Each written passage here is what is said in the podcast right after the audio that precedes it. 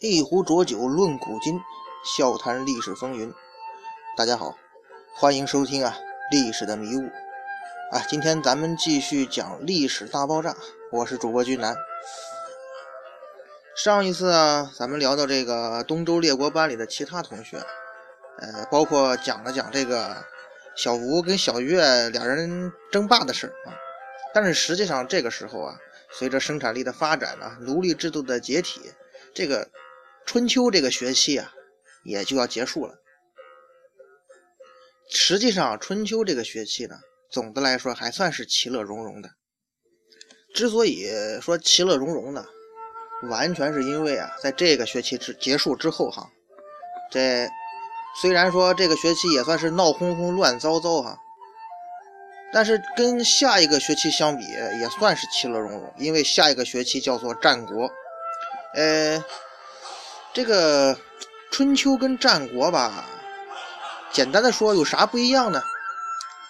这个春秋时，这个都是这个大哥欺负小弟，对吧？别打别打，叫你大哥叫你大哥。但是呢，结果呢会分成两种情况。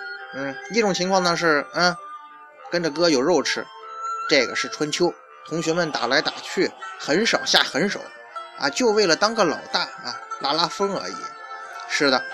这个春秋这个学期啊，同学们就这点出息。但是如果是战国呢，你再叫大哥呢，依然是死开死开。这就是战国，大家胃口都大了嘛，流行啊，直接抢地盘，当老大。那都他妈什么年代了？那被抢的同学们怎么办呢？能怎么办？地盘都没了，那退学呗。所以战国呀，是个很大规模的退学潮。春秋这个学期呢，班里同学有上百个。但是到了战国时候的同学们就越来越少了，所以啊，从春秋到战国，同学们从荣誉之争忽然升级到了生存之战，冲突呢瞬间就白热化了。再加上班主任周老师一如既往的淡定，哎，实际上也可以说是无能吧。这波澜壮阔或者叫鸡飞狗跳的战国时代就这么开始了。战国这个学期啊，很乱很乱，但是呢，也难不到我们，哈哈。其实啊，我们可以大概的分成两个阶段啊。第一呢是自由淘汰阶段，全班上演弱肉强食，各片区大佬各显神通，老弱病残、孕妇以及抱小孩的同学呢，几乎全部被赶出教室了。哎，很明显啊，在第一个阶段，班里各自打的是天昏地暗。这种混乱的情形下，不存在一条清晰的线索可以串起所有的事件，对吧？第二个阶段就是终极 PK 阶段，剩下各片区的大佬们独霸一方啊，他们各自虎视眈眈，直到某同学突然开启了变态升级模式，天下最终归一了。所以呀，这真是个好消息啊！哈哈，时间顺序终于不那么重要了嘛。咱们只需要呢，轻松的听几个故事啊，就可以在大家面前风轻云淡的说：“战国不就那么点破事儿吗？”哈哈。好，那咱们来说说战国这个学期哈，班里到底发生什么事儿了？啊，首先是传统的私人矛盾，哎，刚开学不久啊，出了个不得了的事儿啊，什么事儿呢？哎呀，当初那个小霸王小吴啊，被这个后后起的那个更土的月月打败了。哎，江苏的暴发户小吴来班里没多久，就把那五大三粗的湖北老阿楚打的是七零八落。这前面咱讲过哈。从此呢，小吴那是名声大振呢，成了班里一霸。可谁知道打南边来了个浙江的叫月月，啊，他更加难搞。这俩土鳖瞬间冲突起来了。最后的结果，浙江代表队月月胜出，K.O. 了小吴。这就是吴越争霸的故事吴越春秋啊，可以名可以可以另外命名为这个浙江女公关玩转江浙沪啊，包邮哦亲。这吴王夫差呀，为了给他老爹阖闾报仇，他带着小弟狠狠地啐了勾践的场子。于是呢，这夫差傲娇的犯了一个主角才可以标配的错误。你走吧，我不杀你，把这夫差给放了，不是夫差把这个勾践给放了。这一句需要主角光光环才罩得住的台词啊！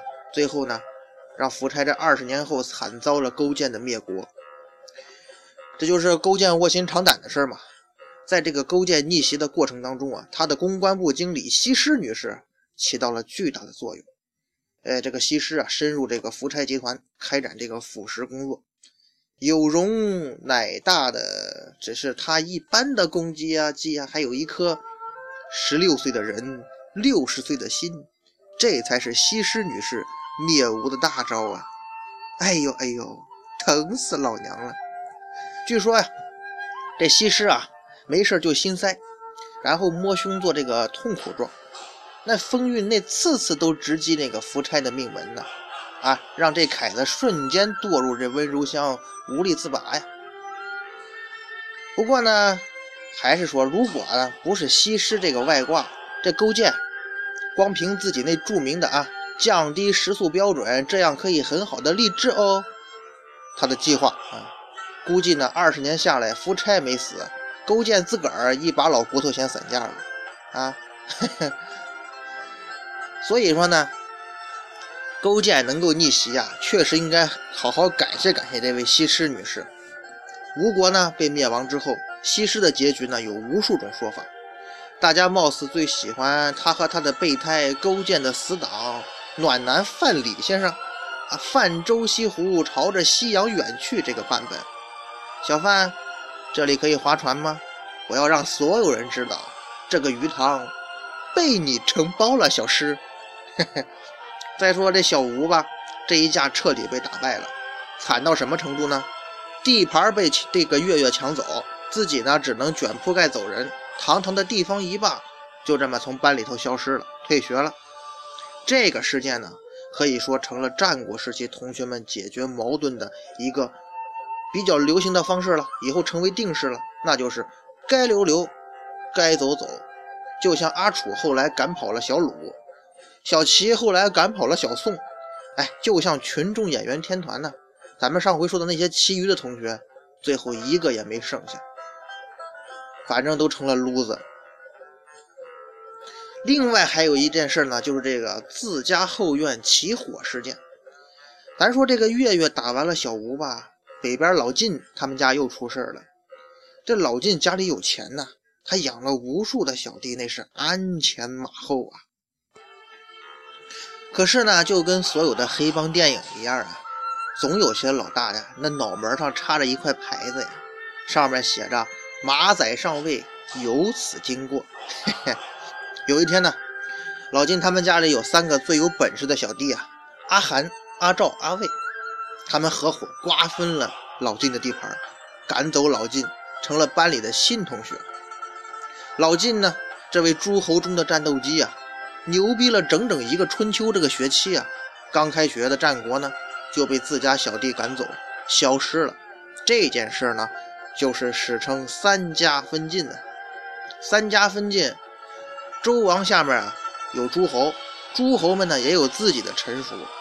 这个晋国啊，那属于超级诸侯啊，强到家里头随便挑一个手下都可以跟别的国家单挑。哎，结果这帮手下自己在家窝里斗，斗到最后啊，只剩三大家族：韩氏、赵氏和魏氏，号称战国小虎队。呜呜呼呼啊，呵呵，小帅虎、霹雳虎、乖乖虎嘛。而这个时候啊，这老晋呢，他的。国君呢，晋侯已经 hold 不住这些小弟了。终于有一天呢，韩赵魏联手废掉老大，瓜分了晋国的土地。历史悠久的老晋呢，就这么灭亡了。代替他的是三个一出现就以超强实力跻身第一梯队的新贵：韩国、赵国和魏国。所以啊，韩赵魏是战国时期才有的国家哦。如果谁跟你说春秋时期的赵国好牛叉，嘿嘿。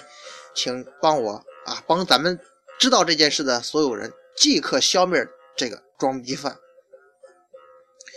当然了，这后院起火可不仅仅是发生在老晋这儿哈，还有一起很诡异的后院起火的山寨事件。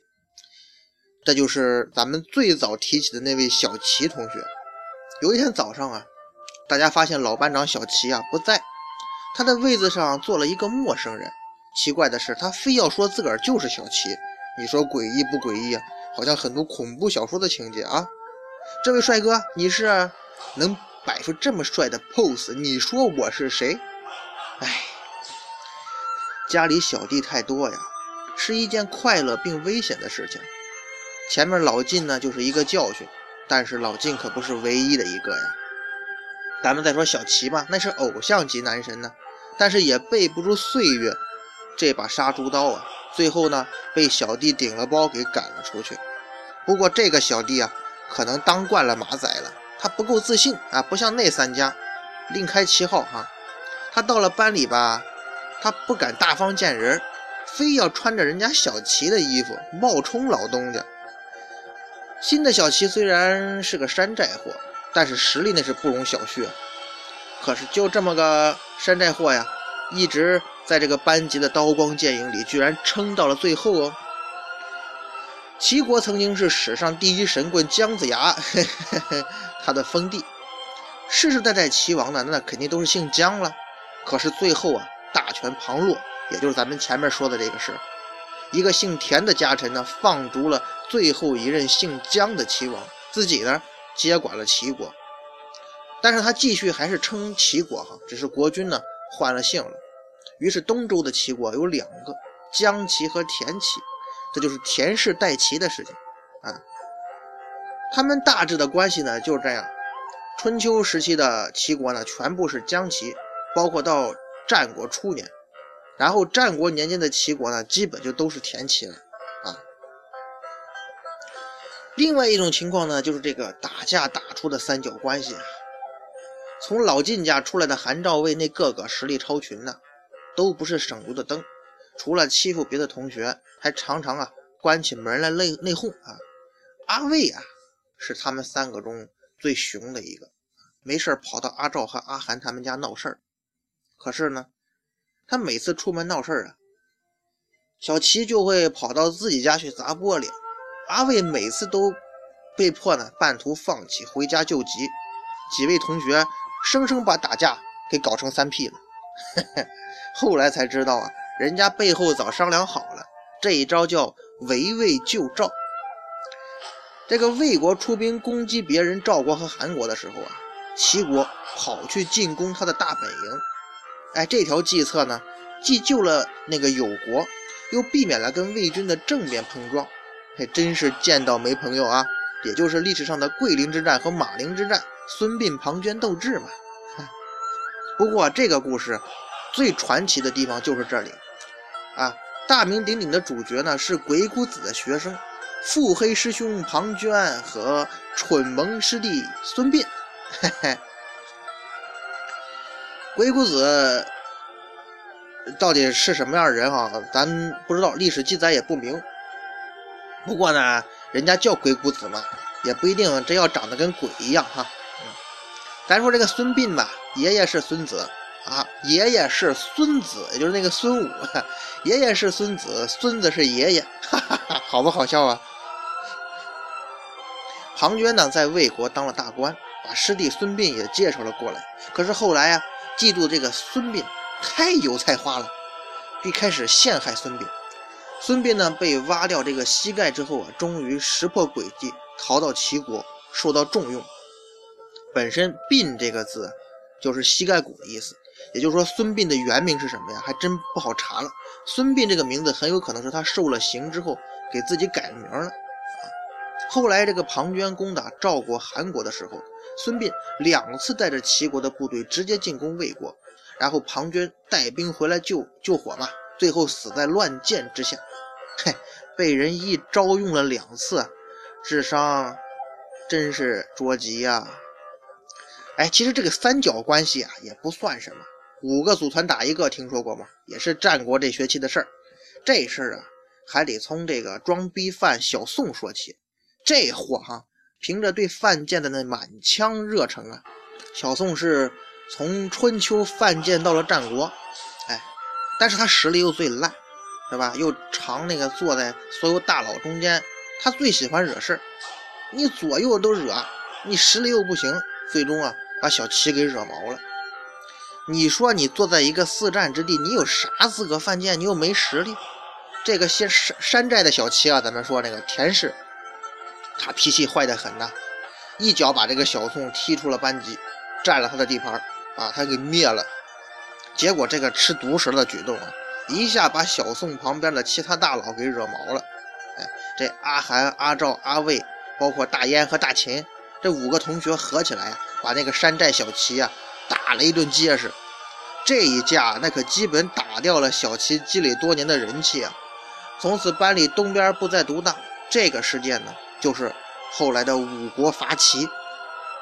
五国伐齐啊，这是起因呢，是宋国吧？它地处各个大国中间，常年呢缓冲大伙的冲突。有一天领导出门的时候吧，脑袋被夹了一下，于是傻逼一样跑去人家齐国占了人家几个县级市，结果反被这个小齐给整个吞掉了。哎，亏大了。不过呢，齐国这一举动也惹到了宋国周边的大国。